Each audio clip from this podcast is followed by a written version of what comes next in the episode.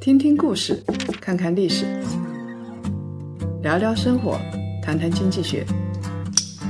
欢迎大家收听《谈谈》，大家好，我是叶檀。少说废话，不说假话，聪明人一起说人话，独立思考，理性投资，拒绝被洗脑。欢迎大家继续收听由叶檀财经与喜马拉雅共同推出的《谈谈》。我的第一档的付费音频节目《谈书》也在叶檀财经公众号和喜马拉雅同步更新中，欢迎大家来订阅收听。几十年的时间，第一季先收录了八本书，这八本书都是奠定我的价值观的，奠定我的投资方式的，所以我希望能够跟大家来一起分享。过完年之后啊，乡下的狗蛋就回到大城市里边，成为杰瑞了。我们发现很多人都做出了换工作、换房的决定。要知道，春节的时候拿完年终奖了，那换工作它是一个高峰期。三四月份啊，也是租房的旺季，因为工作调动了嘛，很多人的住房会跟着来变化。有一个小姑娘到上海半年，她搬了三次家，最短的一次只住了半个月，她就搬家了。其实，在大城市里边的年轻人啊，搬家是常事。我几年前有一个朋友，他在同济教书，我去的时候就发现他的东西已经被房东甩在角落了。原因很简单，房东想涨价，他不愿意。那么等到他回去的时候，他发现那个家他已经进不去了。所以，我们现在的法律其实对于租客是不怎么保护的。那你？在大城市工作，在北京、上海工作，那就更加了。你本来你的房子有可能是在你们家乡，但是你要到北京去，你发现经常换工作，而且工作的地点时远时近，那你就得不停的搬家才行。为什么有的人搬家那么频繁？我打听了一下，这个小姑娘就说了，她说她刚到上海的时候借住在朋友家里，所以她必须。第一件事情找房子，每天早出晚归找房子。先是公司附近，然后向外辐射，从内环到中环。可见他的公司应该是在市中心。一个外地来的小姑娘没有钱，在市中心找房子，确实是挺难的。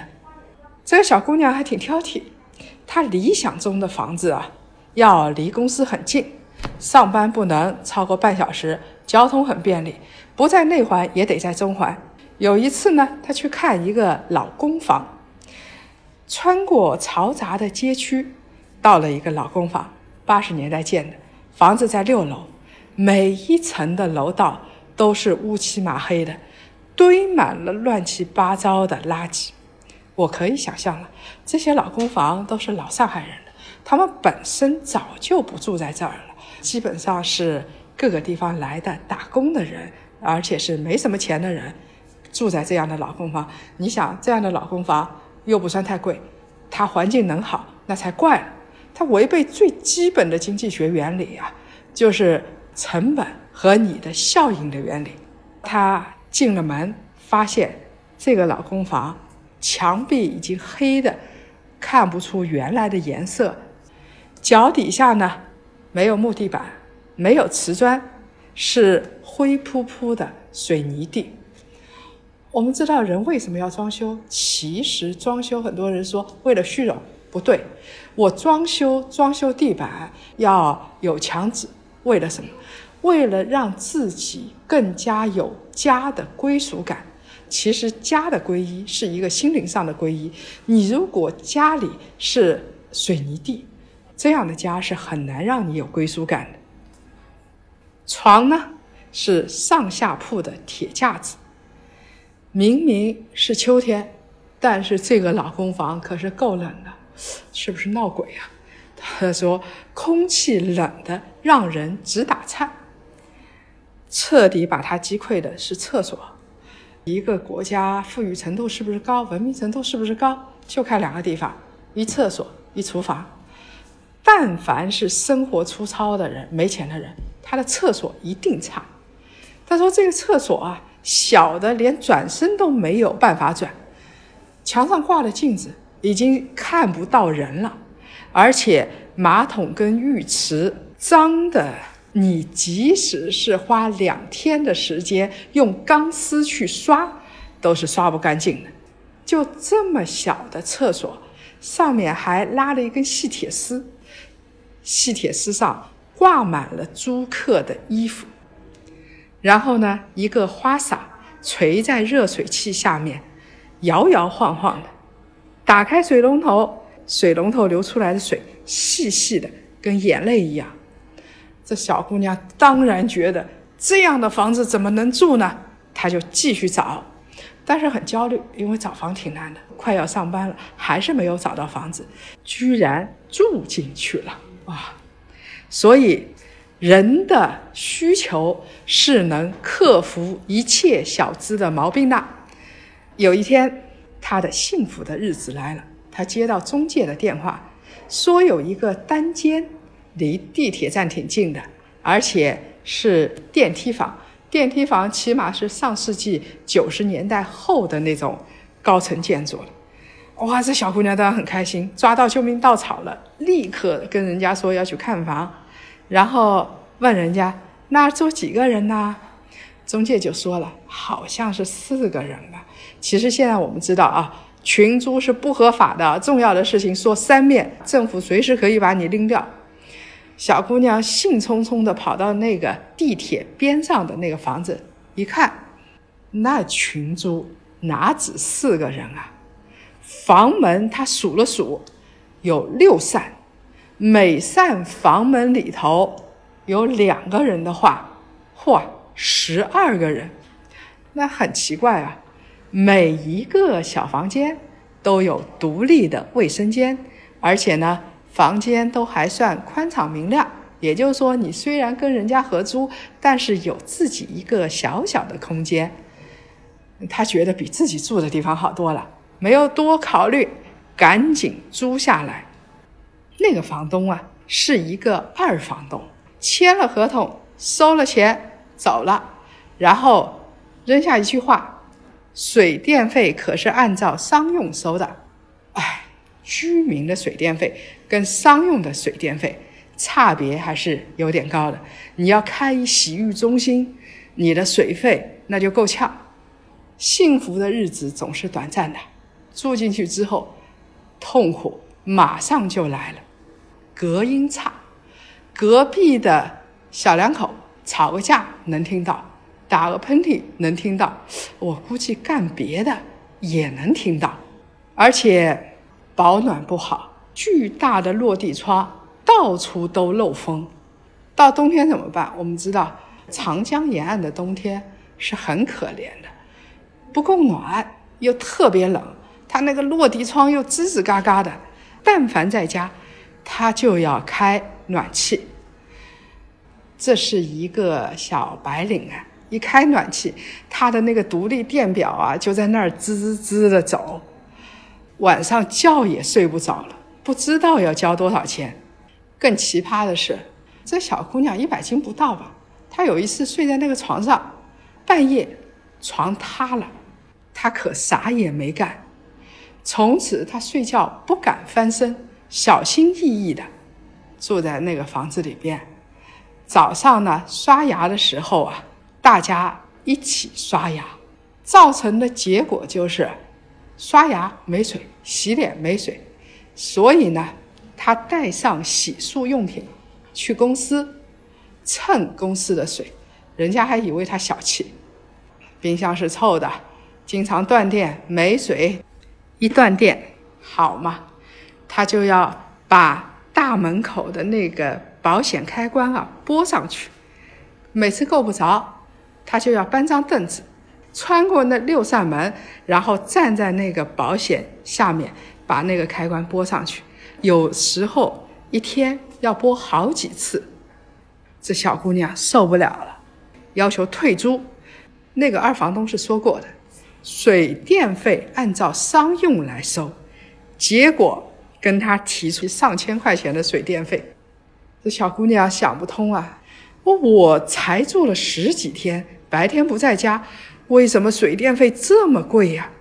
二房东就说了：“不信你自己看，独立电表、水表，我是按照这个给你看的。”他呢，再一次找房子的时候啊，就去找一个二居室，然后他特意问了问水电费怎么算，看房仔细了好多，冰箱也拉开来看看，看看臭不臭。他的室友也是二房东，是一个大哥，人特别热情。有时候特别热情也出事儿。上海的很多老房子阳台是在主卧的，在阳台上放着洗衣机，要洗衣晾晒，他就要穿过这个主卧室，就是那个大哥的房间，到阳台上去洗衣服。他每次呢都要趁着周末白天那个大哥在家的时候，到阳台上洗衣机洗衣服。但是没过多久，可怕的事情发生了。他发现了自己的内衣内裤越来越少了，不够穿了。收衣服的时候啊，怎么找都找不到。天哪，这个比冰箱发臭还要可怕。这是遇到了一个死变态呀！这小姑娘她就在想了：我只要晾衣服。不晾到阳台上去，应该就能够相安无事了。我说这小姑娘，你也是个神经病哎！你明明知道阳台跟主卧连在一起，主卧是那个大哥的，你还把自己的内衣裤晾到阳台上，你在自己的次卧里边拉一根铁丝，晒上自己的内衣不就行了吗？但是挡不住那个大哥太热情，在微信上嘘寒问暖。晚上来敲他的门，这小姑娘崩溃了。最后呢，找了一圈之后，她找到了稍微满意一点的房子，离公司不远，交通又很便利。因为是老小区嘛，价格也挺合适的。房东把房子收拾得挺干净，啊，看到他也会微笑，挺好说话的，所以他心里呢觉得很舒服。但是我就问他了，我说你呀，为什么不考虑到稍微远一点的地方去呢？你既然工资不算太高，市中心的话，找到好房子价格又贵的要死。事实上是没有权利过于的挑三拣四的。I'm driving home from your house.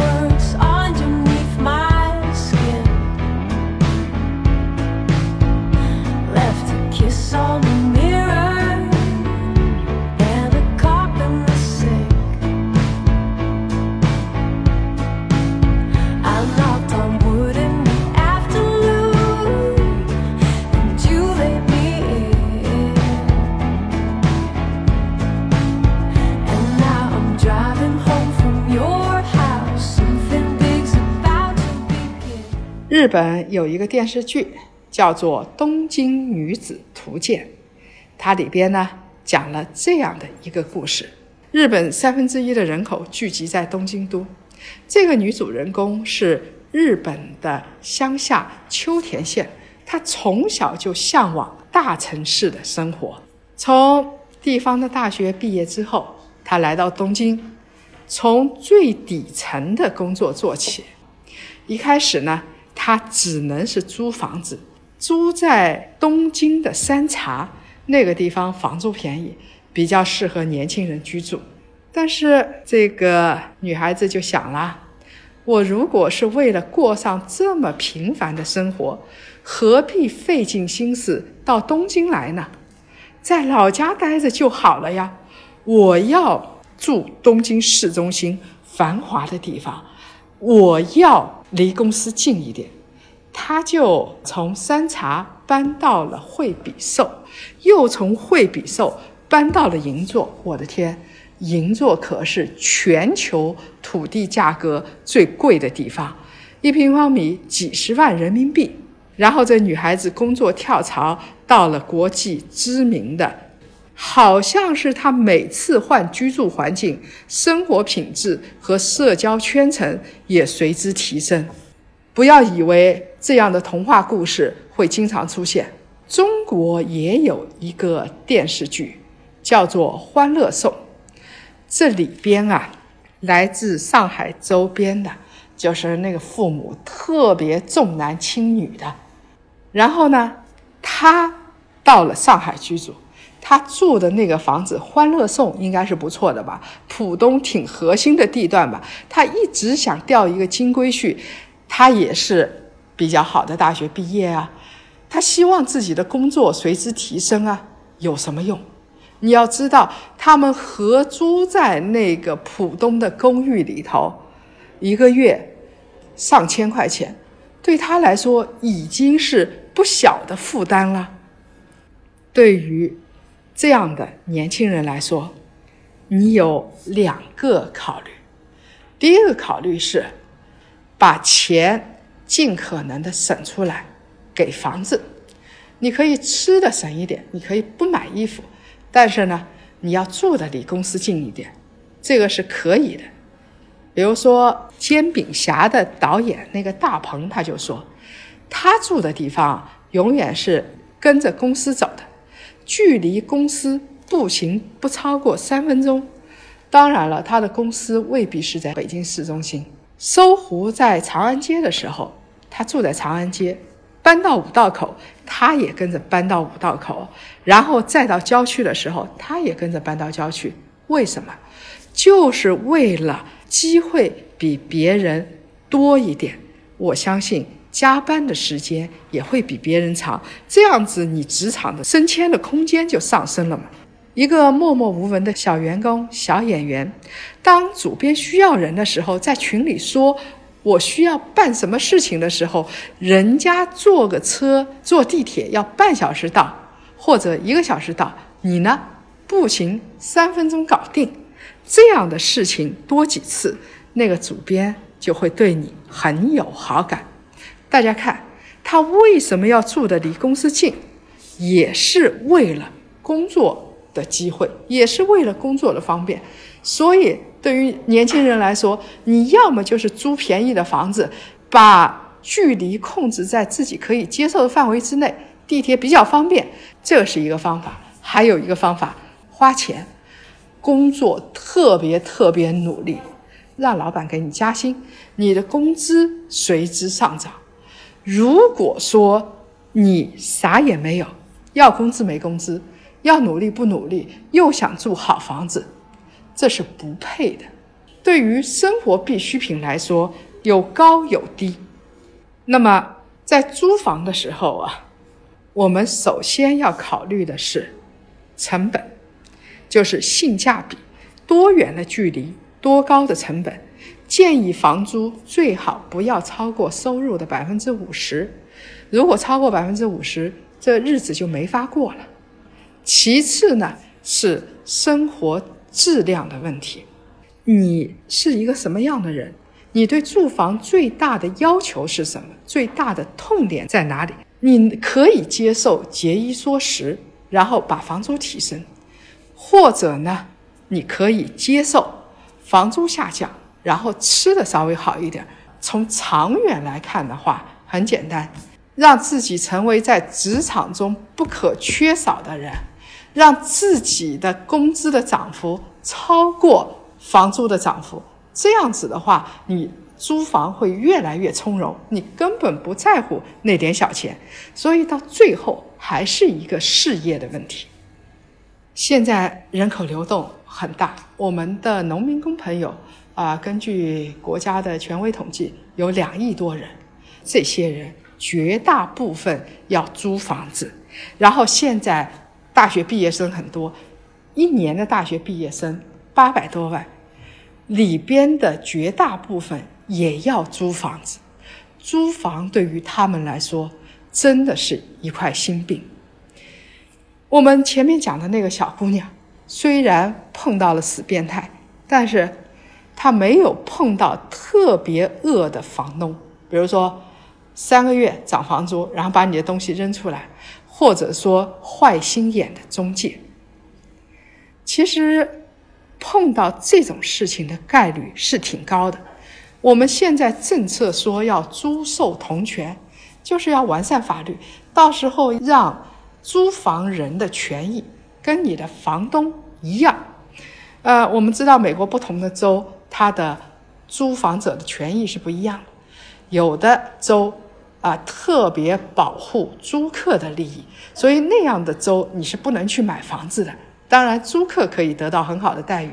有的州呢特别保护房东的权益，但他是房东，房子是他的，他说了算。所以相对来说，我们现在啊啊，房东还是相对强势的阶层。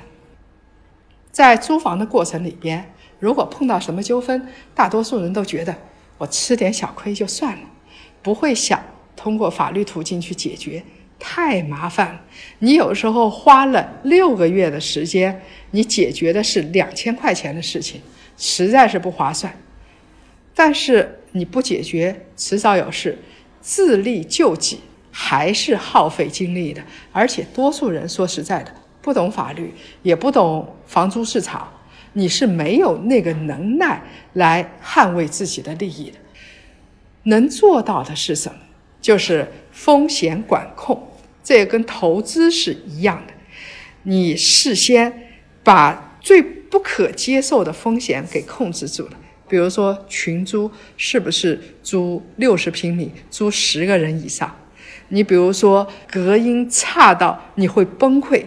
然后看合同，宁可事先麻烦一点，把这份合同事无巨细看看清楚，水费多少钱，电费多少钱，是不是居民区还是商用楼？如果是合租的，租几个人，这个合租的老大哥或者是合租的小妹是什么脾气的人，最好都了解一下。这样你才能对这个市场做一个大致的判断，然后边上有没有便利店，有没有菜场，住的都是哪些人，离地铁走路有几分钟，你都调查清楚了之后，你自己相当于也变成了半个专家。这个房子大概值多少钱，你心里也就有数了。现在大城市里边有很多长租公寓的品牌，这样的房子呢，通常来说底下说不定还有咖啡厅，看起来挺好的，确实也不错。但是，啊，老公房通常来说老房子隔音是比较差的，这样的公寓啊，它会比普通的公寓价格高，这你也可以理解嘛。这边起码还给你装修过了。它的成本就比较高，而且它还有管理成本呢，它还要派工作人员呢，还有服务费，所以你就要做好准备。这样的长租公寓有可能比一般的房子确实要贵个百分之三十左右，那你能接受也行。长租公寓大家特别要注意的，要四个问题。第一个，不要租隔断房。就是边上再隔断好多间，这个隔壁打喷嚏你是能够听得到的，各种各样的问题。第二个呢，缴费和退租的情况，退租是不是还的？你你要退的话，人家只收你一个月，其他都还给你。如果说退租的时候你要提前退，再收你六个月，想想看你能承受得起吗？还有一个支付方式是怎么样的？还有一个你的室友。其他的租客生活习惯怎么样？说话的方式都不一样，而且生活作息也不一样啊。人家要到晚上十点钟回来了，然后十点钟说不定你已经上床睡觉了。反正这种事情就会很多，但是大致的东西呢，不要发生偏差。总而言之，要强调一点：租房是生活的必需品。我们现在呢，CPI 是没有房价，房价再高没有关系。如果是租金上升，尤其是水电费上升了，那对小白领来说影响就太大了。如果各位在租房的过程当中碰到什么奇葩的事情，欢迎在评论区跟我来互动。希望在租房的朋友，你们可以碰到好房东，可以碰到好室友。总而言之，一句话，提升自己的能力，到最后你成为房东。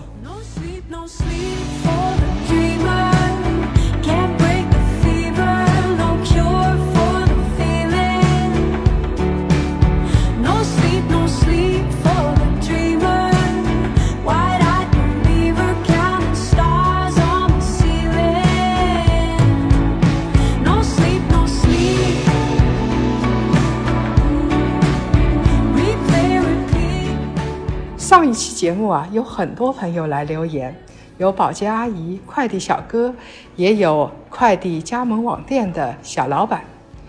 我们呢来分享其中几位朋友的留言。名叫香山夏夜的朋友说，很有同感。这位朋友估计是八零后的钟点工阿姨，她说到上海生活真的不容易，尊重所有靠自己劳动生活的朋友。我也尊重你们，你们不偷不抢，有自己的工作，有自己的尊严，我很尊重这样的人。另外一个名叫清风逐尘 MT 的朋友说：“城市的吸附作用永远不会改变。我们为了进入一个城市，可以牺牲一代人，这个跟移民是一样。你到美国去，有可能这一代你语言也不太通，你把自己牺牲掉了，换来的是什么？”换来的，你希望下一代可以融入当地社会，可以更好的生活。他说：“我的父辈是这样子的，我为了我的下一代也是这样子。我在城市里边生活的很苟且，但是他会坚持下去。在城市生活就像抽上了大烟，谁也戒不掉。和我的老家比，城市享受的资源太优越了。为了享受这样的资源。”就会失去自由。人什么时候能有尊严的生活？有尊严的生活，一靠物质，二靠精神。最后一位朋友名叫 mxm 二零幺六，这位朋友说：“叶老师，我喜欢你这个专题，谢谢。只要权力资源、经济资源持续往中心城市集中，高终端人才就会相应的向这些地方。”来集中，这样子又会吸引更多的服务业人员上这些城市集中。这些城市就是这样膨胀，确实是。大城市如果不控制的话，它膨胀的速度会很快。现在北京、上海被控制，但是二线城市大学生可以落户，它的膨胀的速度会非常非常的快。如果各位想了解财经经济类的资讯，请搜索拼音谈财经。或者呢，关注公众号“夜谈财经”，感谢大家的支持与陪伴。每周五中午十二点，老时间、老地方，我们不见不散。